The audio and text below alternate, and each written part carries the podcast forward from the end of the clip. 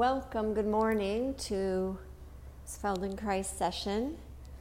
We're going to explore a basic Feldenkrais principle, moving from the center, awareness of the pelvis, with maybe some new ideas. So, first, take some time to really feel yourself there on the floor. If you're comfortable with your legs long, let your legs long. For some people, that pulls on the lower back, so you can certainly bend the knees and put the feet upright if needed. Let yourself feel your relationship to gravity. In other words, how heavy are you on the floor and where do you make contact? Let's just start with the arms. Notice the right arm on the floor in the particular places that the right hand and arm make contact.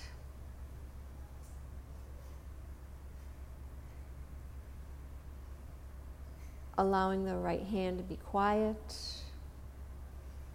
And if you feel any tension there or any holding, see if you can begin to let it go.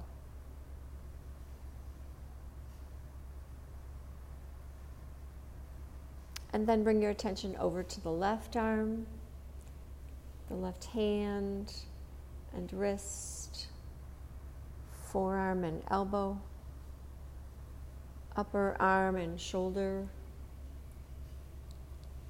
And perhaps just doing a light comparison to notice that, yes, indeed, you probably are slightly asymmetric. And then go down and notice the right foot and leg. The weight of the heel and how it's touching. The length of the lower leg, the knee, the thigh, and the right side of the pelvis.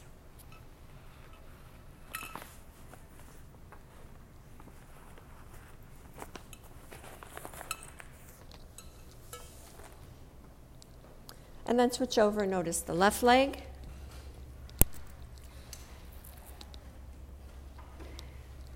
Noticing where the left toes are, the left heel. The left ankle and calf, the knee and the thigh. And how the leg meets your torso.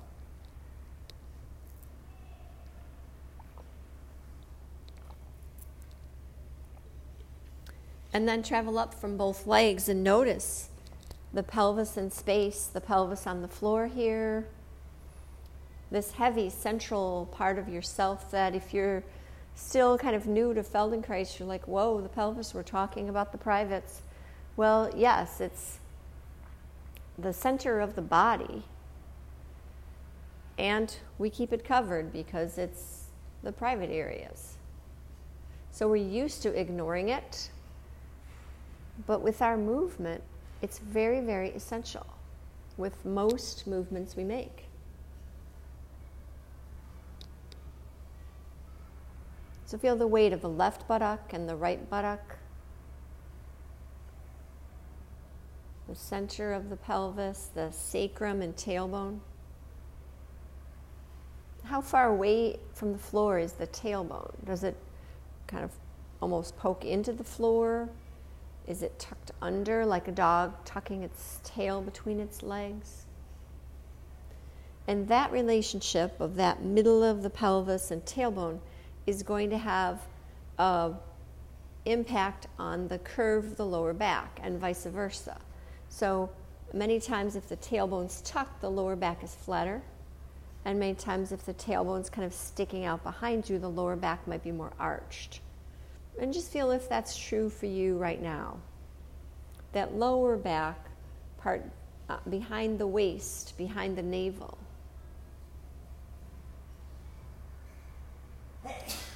And then keep traveling upwards. Bless you. to the back of the ribs. Circle around to the sides and the front of the ribs. And as you're noticing this place, still the lower half of the torso,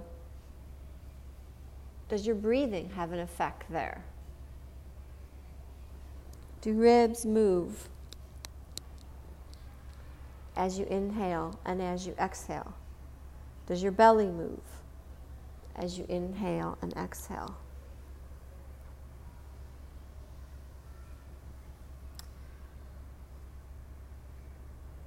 And then the spine in between the two shoulder blades.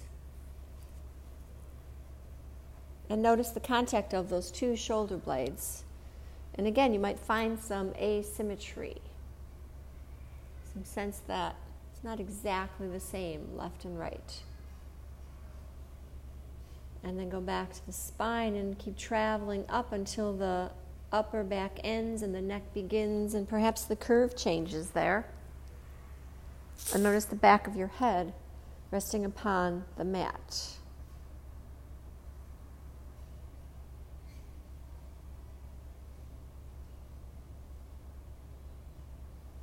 And travel over the top of your head and the front of your head and the face.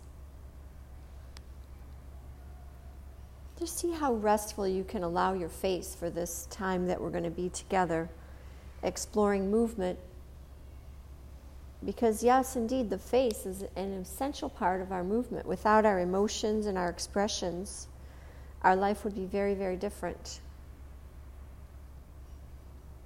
And sometimes, from the time we wake up till the time we go to sleep, our face is on in terms of relating to people and responding.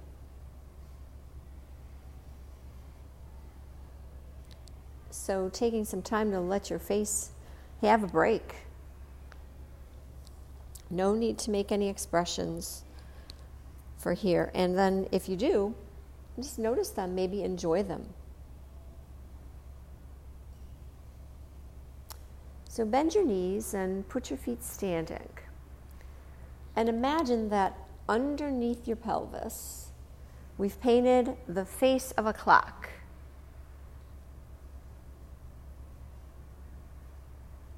So that 12 o'clock is more underneath your navel, and 6 o'clock is more underneath your tailbone.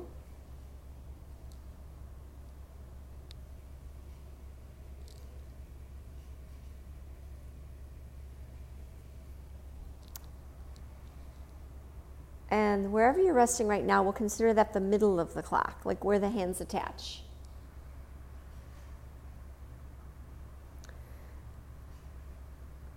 And let's start with just going from center up to 12 and coming back to neutral. And just do that three or four, maybe five times. Center up to 12 and coming back to neutral.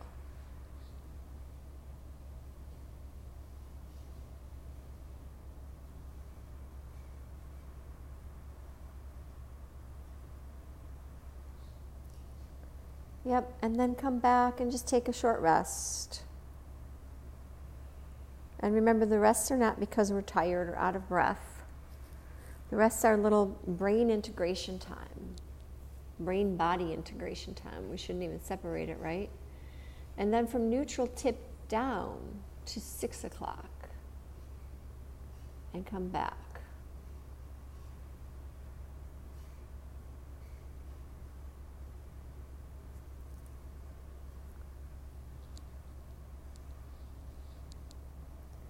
And what's the coming back like?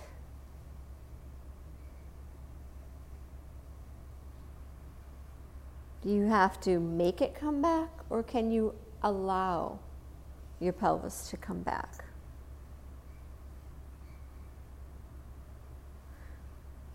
We were just talking about driving back from a trip and the idea of going on vacation is always more exciting than coming back, and usually we don't pay attention to the coming back. So allow yourself to pay attention to the coming back to neutral.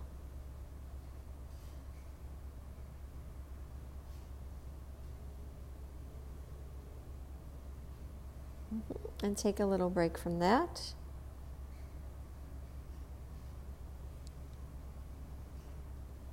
And then perhaps three o'clock is on your left. Can you tip from neutral to three and then back to neutral? Tipping to the left side, letting the left side of the pelvis feel heavier and the right side lighter, and then you come back just to center.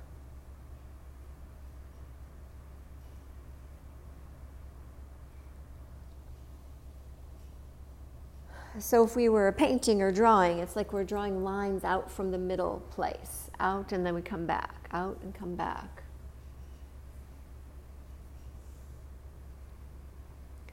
Good. And then vary it up a little bit. So instead of going to three, maybe go center to two, just a little above. Uh-huh. And come back and do that a few times, like three or four, or five or six. Each time exploring. Not for repeating, like I'm lifting weights and I want to get stronger, but for exploring how is it different and how much of myself is involved and how much of myself can I feel alive. And then once you've done two a few times, go down to four. So you're going to the left still, but just under the three. Just feel what that's like.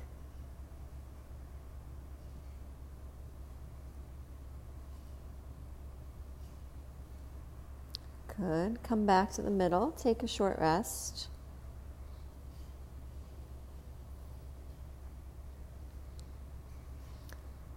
And then tip center to nine to the right.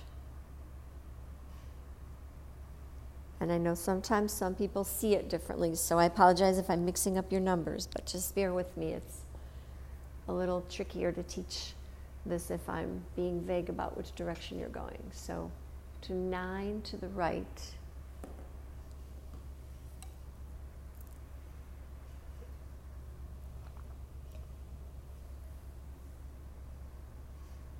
And is that easier or harder than to the left?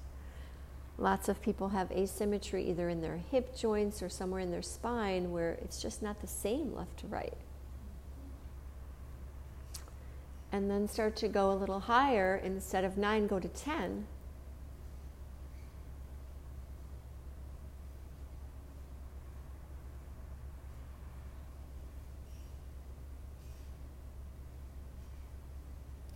And coming back to neutral. And then shift down, go a little lower than nine, go to eight.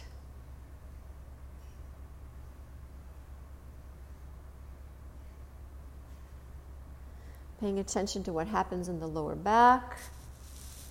How do the hips and legs help or hinder or tense or relax? How, what do they do? And how about your breathing?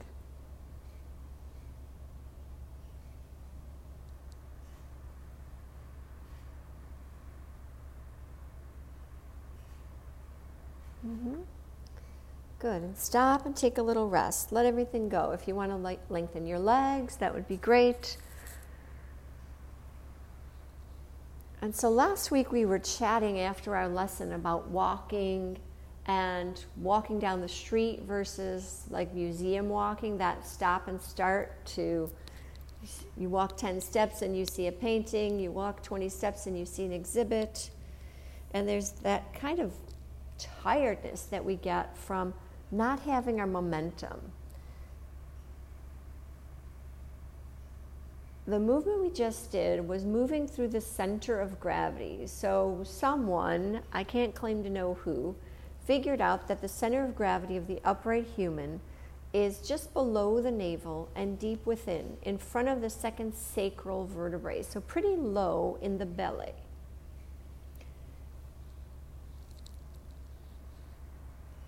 And years ago, when I started taking Tai Chi, someone said, Well, that's where your lower dantian is. And then my anatomy brain said, Well, that's where your center of gravity is.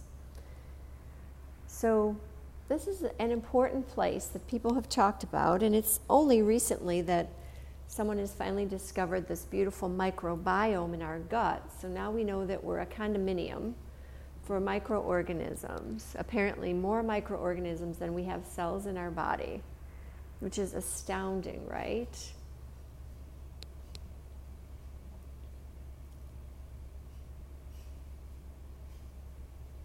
So bring your attention upward to the breastbone. Somewhere in the lower portion of the breastbone, some scientists figured out that that's the center of gravity of the upper body. And we know that back behind the breastbone is the heart. Mm-hmm. Yeah, the breastbone. Yeah. We know behind the breastbone is the heart. And if you've studied any anatomy, well, you don't have to study anatomy. I'll, I love to teach it this way so you can feel it inside of your body. There are little fibers in the heart that have the automatic beat. We know that life equals a heart beating for every creature that has a heart. And we know the boom, boom, boom, boom, lub dub, right? You've listened to a heart, maybe your own through a stethoscope or baby's or a loved one boom, boom, boom, boom, right? Or sometimes we call it lub dub, lub dub. So there's Purkinje fibers, that's the name of them, probably the person who discovered them, that create that beat. There's like a little mm, continual battery, if you will, to take it to something outside of ourselves that we know, right? And so there's this continual beat in the heart we know that up here in the head, there's a continual brainwave activity, right? We've heard awful stories of people being brain dead, right? Their heart's still beating, but not enough's happening in their brain to, to let them come awake. And now we know about this microorganism in the gut, right? These millions, trillions of microorganisms in the gut. But what if there's also some kind of automaticity while we're walking? That if we don't get in the way of it, our pelvis automatically walks us.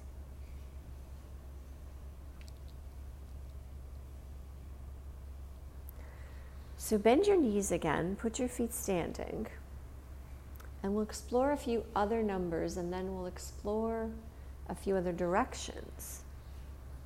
So imagine that clock again under the pelvis. Imagine the spine upward from the pelvis. So in the middle of the pelvis, I talk about the sacrum. It's a big flat bone and it's five fused vertebrae. So those don't move on each other. But above there are five lumbar vertebrae, the low back vertebrae. And then above there are 12 thoracic or rib vertebrae. And above there are seven cervical vertebrae. And so, in an ideal world, all of them move just enough that they need to. And they support us and give us stability, right? So, we need stability and we need mobility. So, very gently, paying attention to your body because we've all had life happen to us. And I want to invite you to take good care of your body as you explore these movements. Imagine the clock and tilt up to 12. And as you come back to neutral, think about just allowing. Tilt up to 12 and allow yourself to come back to neutral. I think you're just letting go of something and refinding home. Right? Often you need to set the GPS to find the place you're going. But then you don't usually need to set it to find your way home. Maybe just in the beginning, right? If you're very far from home.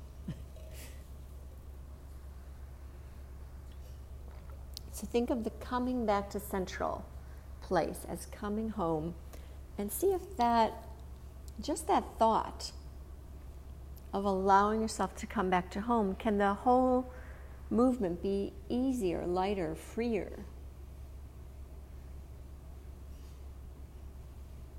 And then once you have that, let your mind also include any of the vertebrae. Just checking in. Is there movement there? Is there movement in the low back? Is there movement in those rib vertebrae, the middle and upper back? And for some people, maybe even there's movement in the neck, and maybe the head is nodding slightly in space. So keep that awareness and then just shift over to the left a little and go center to one. So you're just like making a little diagonal line. When we get done with this art project, it's going to look like a big chrysanthemum. Everything coming out from the center and just lines going out.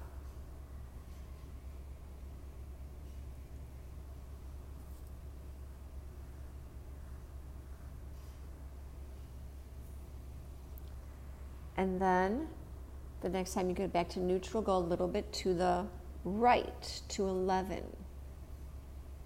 Uh-huh. And see what you notice about your movement. Is there already something that's a little easier or harder as you go to the right? Notice if that makes sense with the movements we did earlier like the three o'clock, nine o'clock.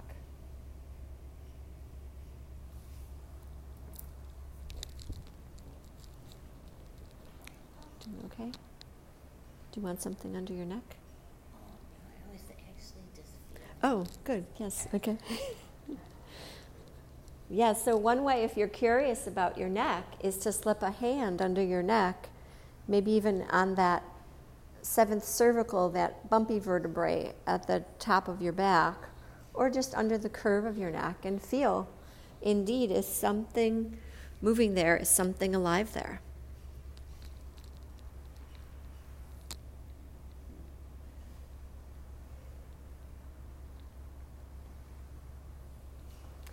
And stop and take a rest.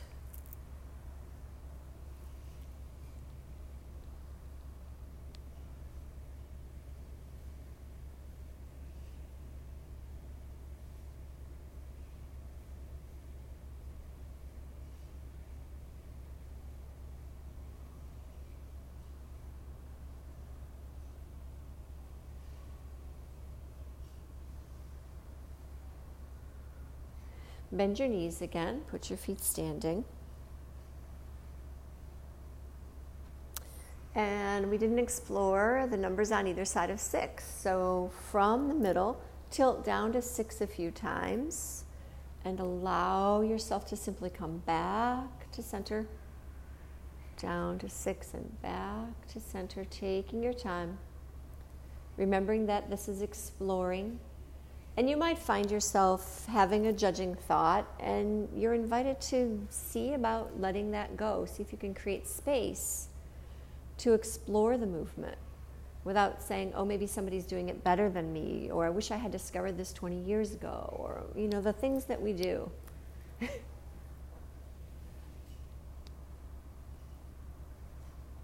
and then tilt over to the left side to go center to five and back to center. And really think about that allowing.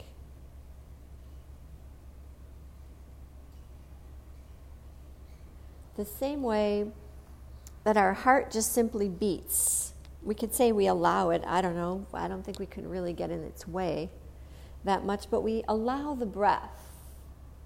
Right? We try not to get in the way of the breath. There are many different Feldenkrais lessons about breathing. But the most important thing is to begin to sense whether or not you're tensing around your breath and allow it. So, how does that relate to tilting down and allowing yourself to come back home? And then switch over from the center, go down to seven, which is slightly to the right.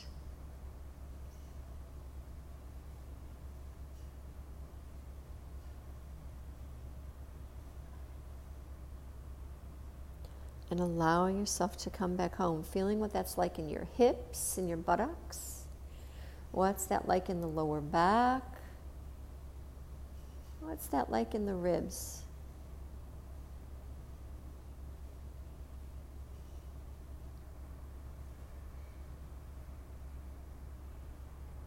And stop and take a break.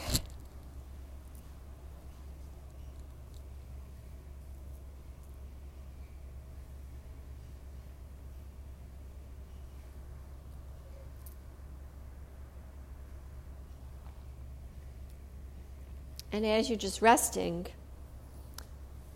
what do you feel in your breath?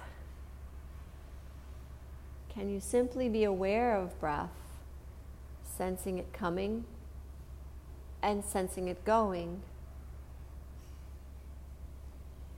You might have a pause at the top or the bottom of your breath or both.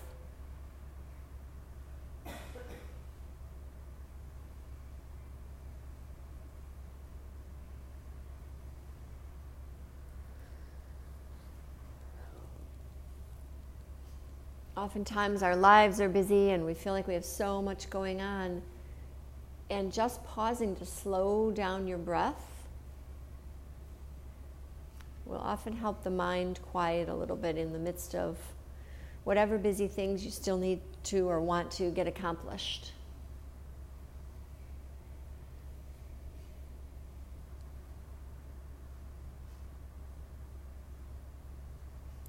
So bend your knees again, put your feet standing.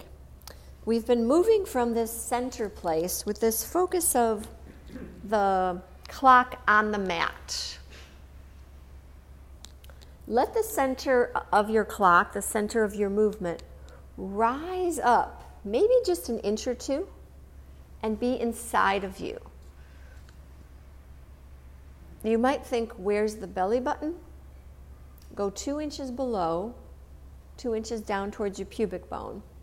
And then deep within, I always say where your fingers would meet. If you have a finger on your lower back and a finger on your lower belly, and they could press in through your cells, where would they meet? That's your center of gravity, three dimensionally. So let's have an awareness of that place as the axis of movement. And now go back to three and nine, tilting side to side. So we only tilted from center to one side. But now, as you come to three, have an awareness of the right side getting lighter, the left side getting heavier. The pelvis moves as one. It's three bones that ideally don't slide too much on each other. And then when you come back to neutral, then come over to nine and let the three, the left side, rise up. So heavier on the right, lighter on the left, then heavier on the left, right, lighter on the right. It's almost a tongue twister. Yeah. And while you're finding that movement, and again, it's it's not a big movement. This is the center of the body. And so a small movement goes a long way.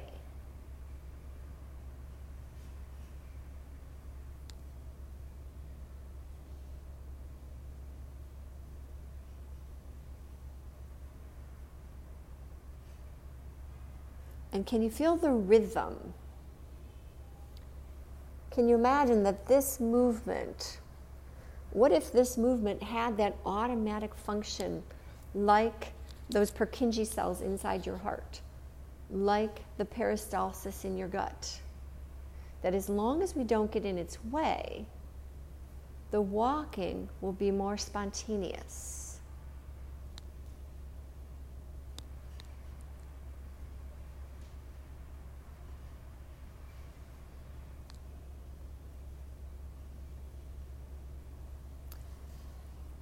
And while you're doing this movement, notice in with the legs.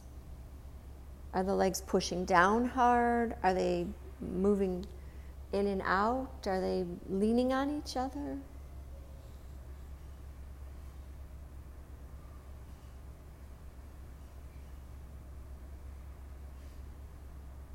Pause a moment. We'll come right back to this movement in a slightly different configuration, but take a little pause. Check in with the length of your spine.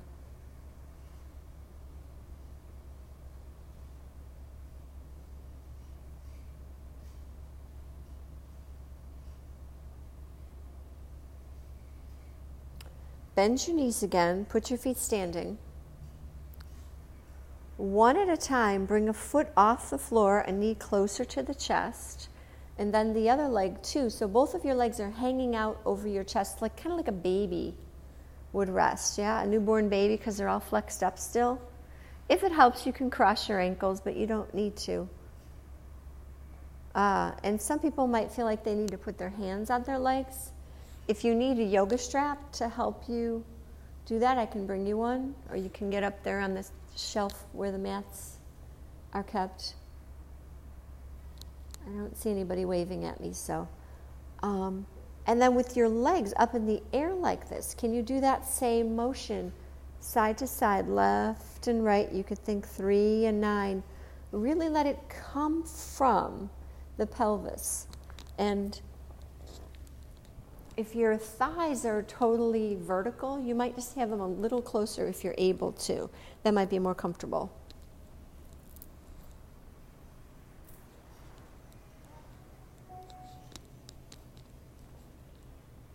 Can you really find the control of the pelvis? The legs could swing. You could just swing the weight of the legs. But that's not what we're talking about here. I wanted you to get your feet off the floor so you don't have that contact, that push off, and really find the pelvic motion. Could you, at this point of the experimentation, imagine you don't have legs? And how would you move your pelvis? Really let it come from the center. pelvis rocking side to side, three and nine. And if you're, if you're having fun with this, if you're liking this and you're starting to get it, go a little diagonally. In other words, when you go to the left, go a little up, and when you go to the right, go a little down. If you're very visual, that would be two and eight on the clock. I admit that I looked at the clock to help you s- to say that out loud.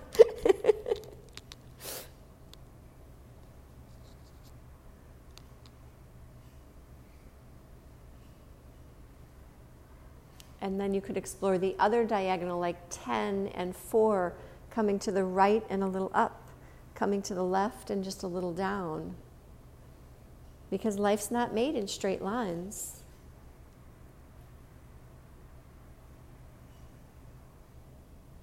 Beautiful, and take a little rest. Remembering that you get to rest at any time.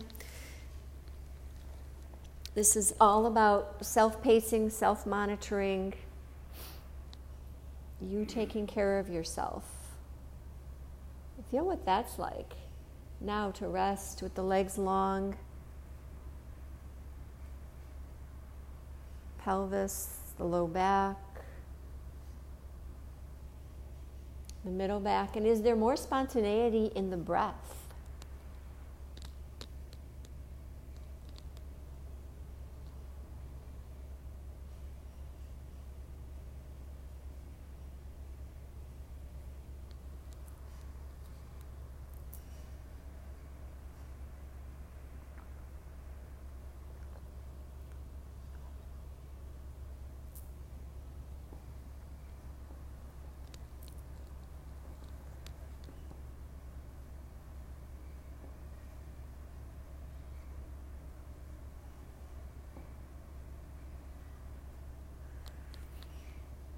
Now, take your time.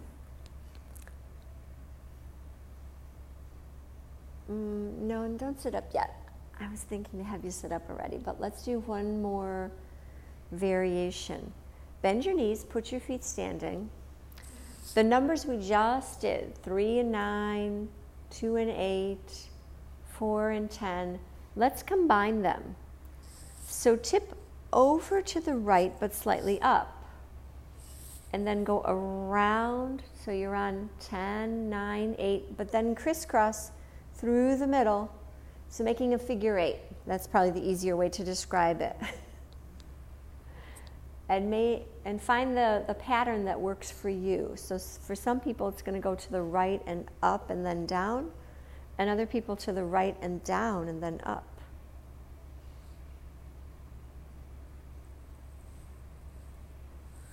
As if there's finger paints on the back of your pelvis and you're painting the figure eight on the mat. What happens if you're doing infinity instead? How is infinity different than the figure eight? It's sideways versus vertical. Oh, So now I'm totally confused. no, I meant left to right. So, yes, I guess technically that is the infinity symbol. And maybe that's the point. Right? We use the infinity symbol to talk about the divine, this mystery of life that we can't create. We try. People think they're creating life with AI. I don't know. Maybe they are.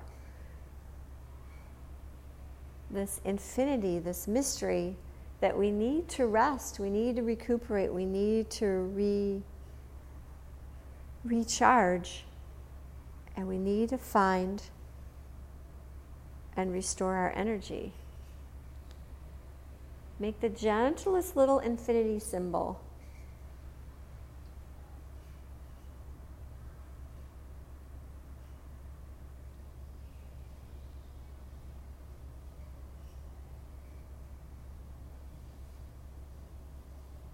And I recognize for some people,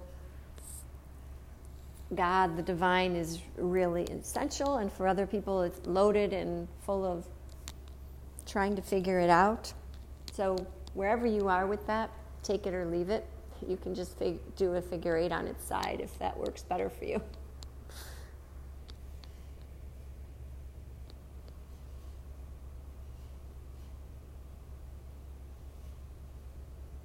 And what's happening in the belly muscles? What's happening in the lower ribs? If it helps you, you can certainly use your hands to feel into the lower ribs.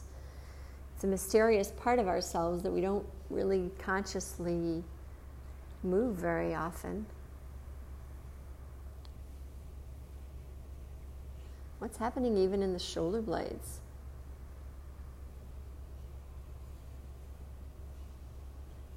For some of you, I see your spine moving around through the shoulder blades. Yeah, does that make sense? Like a little skewer going up and down through the cherry tomato. it's barbecue season.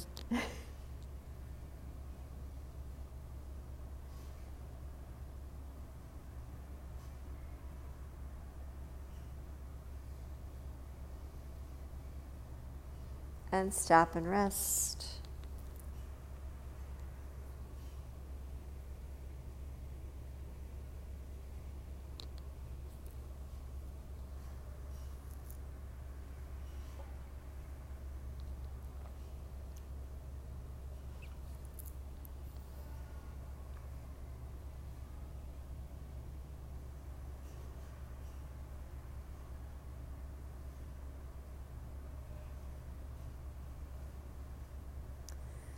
So now we're going to bring it slightly upright. Feldenkrais had this genius of getting people down on their backs to make changes. And we all function in sitting, standing, walking. There's not that much functioning we do on our backs. So I think it's really important to begin to find these movements in a more upright social situations. So come to sit on your mat with your legs out in front of you and decide do you want to be sitting in a way that you're looking directly at someone? Or do you want to, do you need visually to kind of have the wall or the windows or something where you're not, where you could have your eyes open and you're not distracted by someone else's movement, someone else's face, the interaction, right? Because sometimes we have an idea, and the minute we walk into the room and see someone else, their idea comes up, their comments, right? And then, and I like to do this one with the knees bent and the feet standing still, and the legs a little apart from each other. So now your pelvis is making contact with the floor in a in an interesting way. It's not exactly in a great sitting place. It's actually in a the way you'd sit in those um, like camping chairs or soccer mom chairs we call them. Yeah, those sling chairs. Sometimes the way we sit on a couch. You can lean on your hands next to you or behind you. And just take good care of your wrists. So don't strain your fingers, and if your wrists don't like it, you can lean on your knuckles. And if you need a little uh, help, there's yoga blocks on, against the wall on the shelf there. Feel your contact, your back just on the back part of your sit bones and onto your buttock muscles, and you're probably pretty well on your tailbone. But find your center of gravity. Think two inches below the navel and deep within. And then rock up to 12 and go around the clock. And this is your imaginary clock, so it doesn't have to be perfectly round. Whatever works for your body and your movements at this time. For some of us, there's some muscles to jump over, like speed bumps, off on one side or the other, yeah?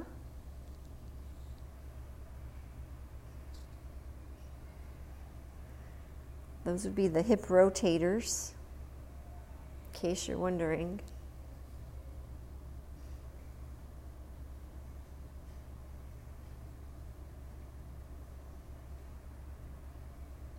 And see if you can identify what shape you're making. Is it circular?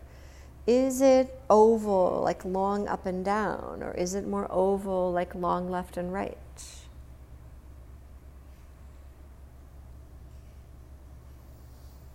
Go the other way. Notice your breathing. Because we became upright and you're leaning on hands now, does the breathing change? Can the breathing still be full?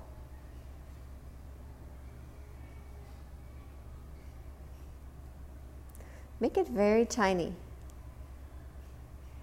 Is everybody okay? I know sometimes people have tailbone issues, tailbone history. I don't see anybody wincing.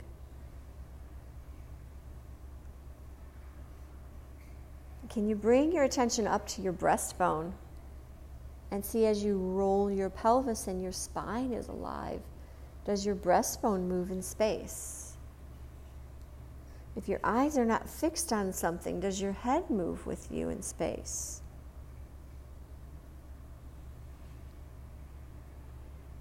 Wonderful. Stop and take a little rest.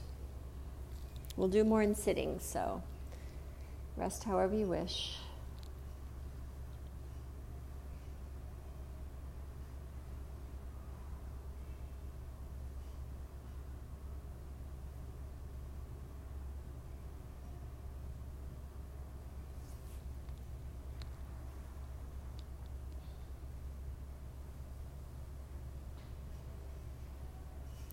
Try this way put your knees out and your soles of your feet together.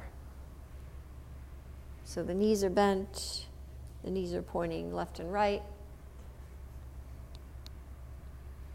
And then rock side to side, left and right, three and nine. Really find the control of the pelvis. Remember that idea of this little battery pack power center deep in there that we want that to be our impetus for walking.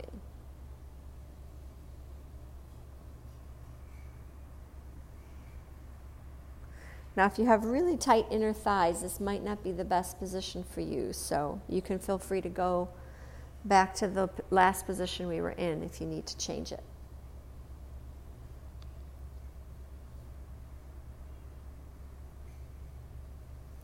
Notice if you're pushing with your hands some.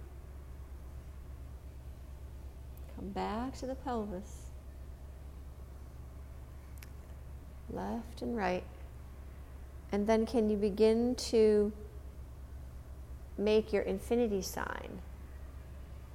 So as you go to three, include four and circle around through the middle, and then 10, 9, and 8 And that's probably too confusing unless you're looking at a clock. so just the infinity sign, gently and easily. Hmm, I noticed some people are holding their ankles or shin bones, and that's an interesting way to do it too. I hadn't thought of that. I don't remember that being in any of the previous lessons I've studied, but you can play with it if you want to.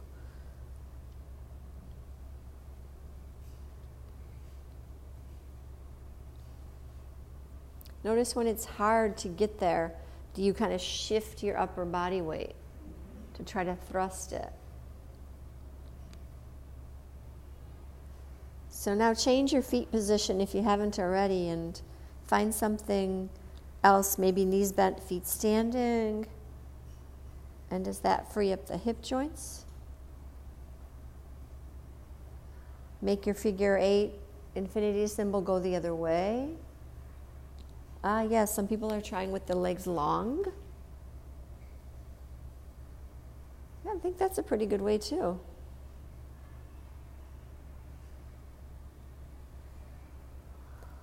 Always working to reduce the effort. We're working on energy efficiency.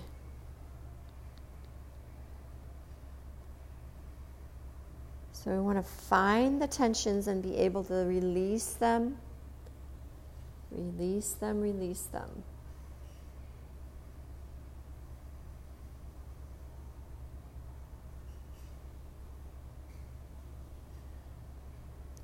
Take a pause. Let your arms rest. Wiggle your legs around a little.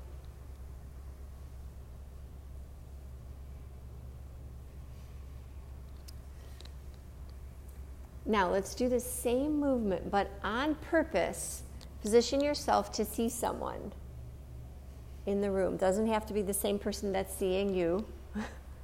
so you're making contact with another human being. This is essential for our life, right? We are interdependent. We need people in our life. But how do we still have contact with our center of gravity, center of movement, center of purpose, intention, yeah? So be looking at someone and then do the figure eight.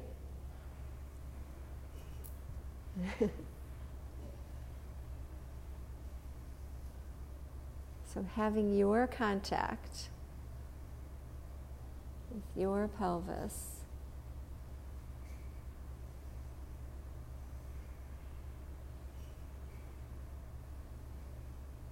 Go the other way. Can you feel your power center?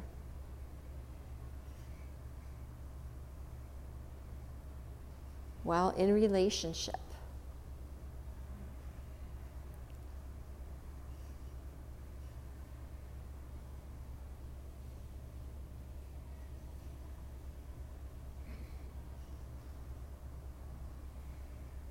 Now we have an even number of people, so if you're not looking at the person who's looking at you, Find a person to look at that's looking at you. Try to do it non verbally.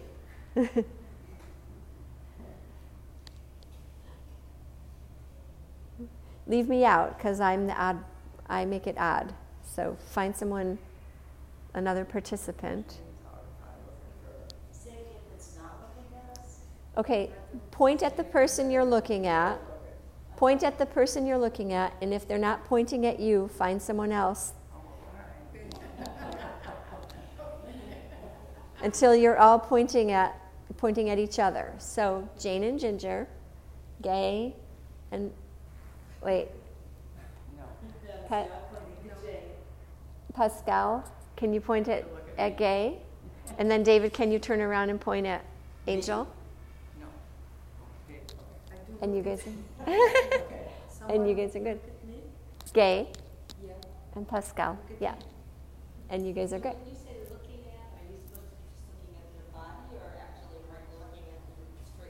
That's a good question, right? Because when we're talk, when we're conversing, sometimes we're looking right at their face, but sometimes we're not.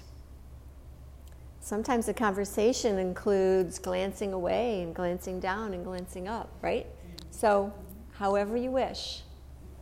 That's the it distracting to actually look someone right in the eye and also focus on. That's the purpose.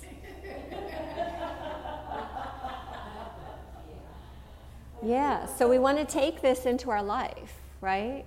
If this is our power and I'm walking and I see someone coming, do I lose my power?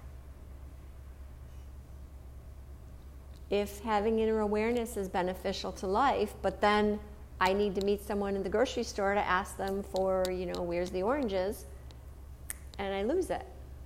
So we want to use the practice of it's just a, it's just an exercise. And the distraction is part of it, yes. That's the purpose. is it uncomfortable?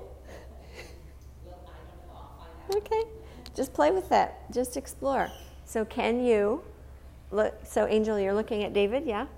And however you want your legs, bend, straight, feet together, lean on your hands perhaps, and then make the figure eight with your pelvis. And if it's way distracting, then close your eyes and find your center again. Then open your eyes and look at your partner again. And can you look at their feet and have your center? Can you look at their chin and have your center? Can you feel your breathing and look at their face and come back to your center? So at first, it's like a jumping of attention, right? Sort of like when we're learning a new skill, like we're learning a new instrument, we have to put the finger in the right place, hold it, use our breath or whatever, right? Look at the music pages. Yeah. So we're just playing with that as a practice.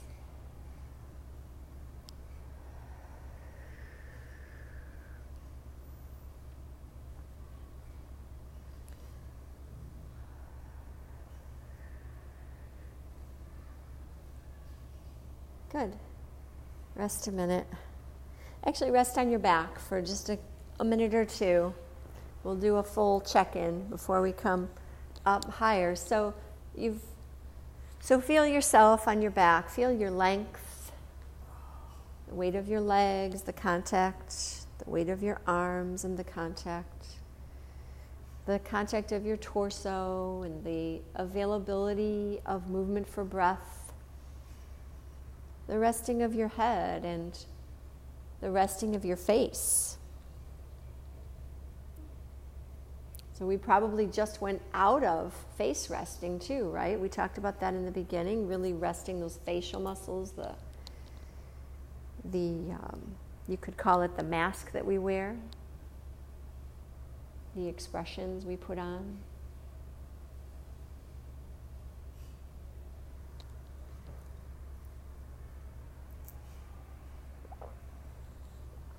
As part of my job in the pain management program, I teach people a lot about breathing. And sometimes they want to close their eyes and they talk about going home and being in a dark room separate from everyone to practice their breathing. And I say, yes, that's the place to start. And once you've done it for a while, can you start to do it in a new place or while someone's sitting next to you? Or even have a deep breath or two while you're in conversation. Obviously, your breathing's different while you're talking, but as you're listening, sometimes a deep breath or two or five is going to change the way the person feels listened to. Take your time, roll to your side, and begin to get up.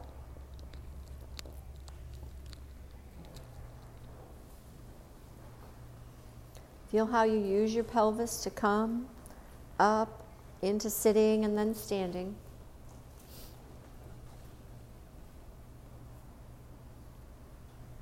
And now our contact with the floor is totally changed.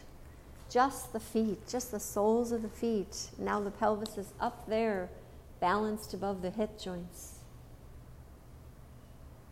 So, this center of gravity place, if it helps, put your thumb in your navel and the palm of your hand just under. And imagine a place deep within, sort of near the bottom of your hand, that center of gravity place. And imagine that figure eight shape that you created. And it has a forward, uh, it, what we did on the floor was an up down, yeah? Up in relation to your head, down in relation to your feet, kind of figure eight. But you think gyroscope? Like think three dimensional, that that figure eight now has a forward backward component too. Yeah?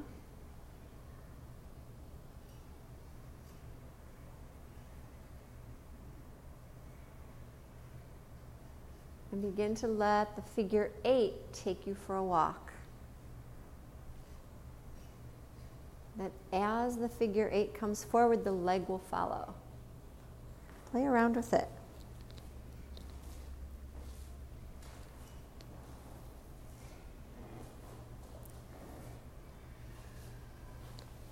And don't overthink it. Let yourself feel it.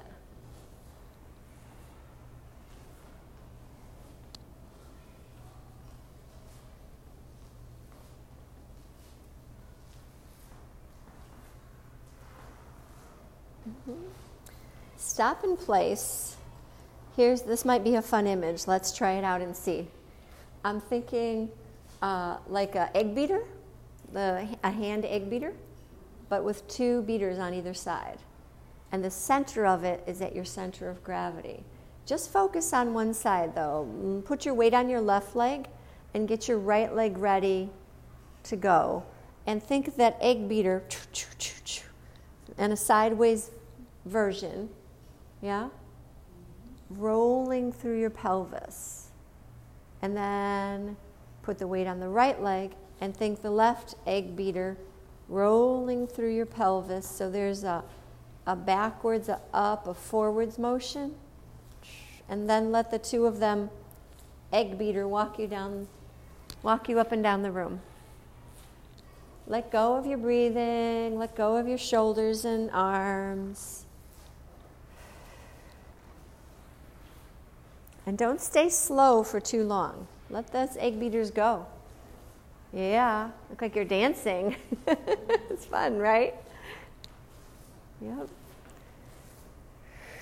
Bring your eyes up to the horizon because most of the time when we're walking, we're looking around. Yes, there's still the mats on the floor, and everyone's doing a good job not tripping over them. I don't see any glasses on the floor, nothing breakable. Let the egg beaters be in the pelvis, not the shoulders.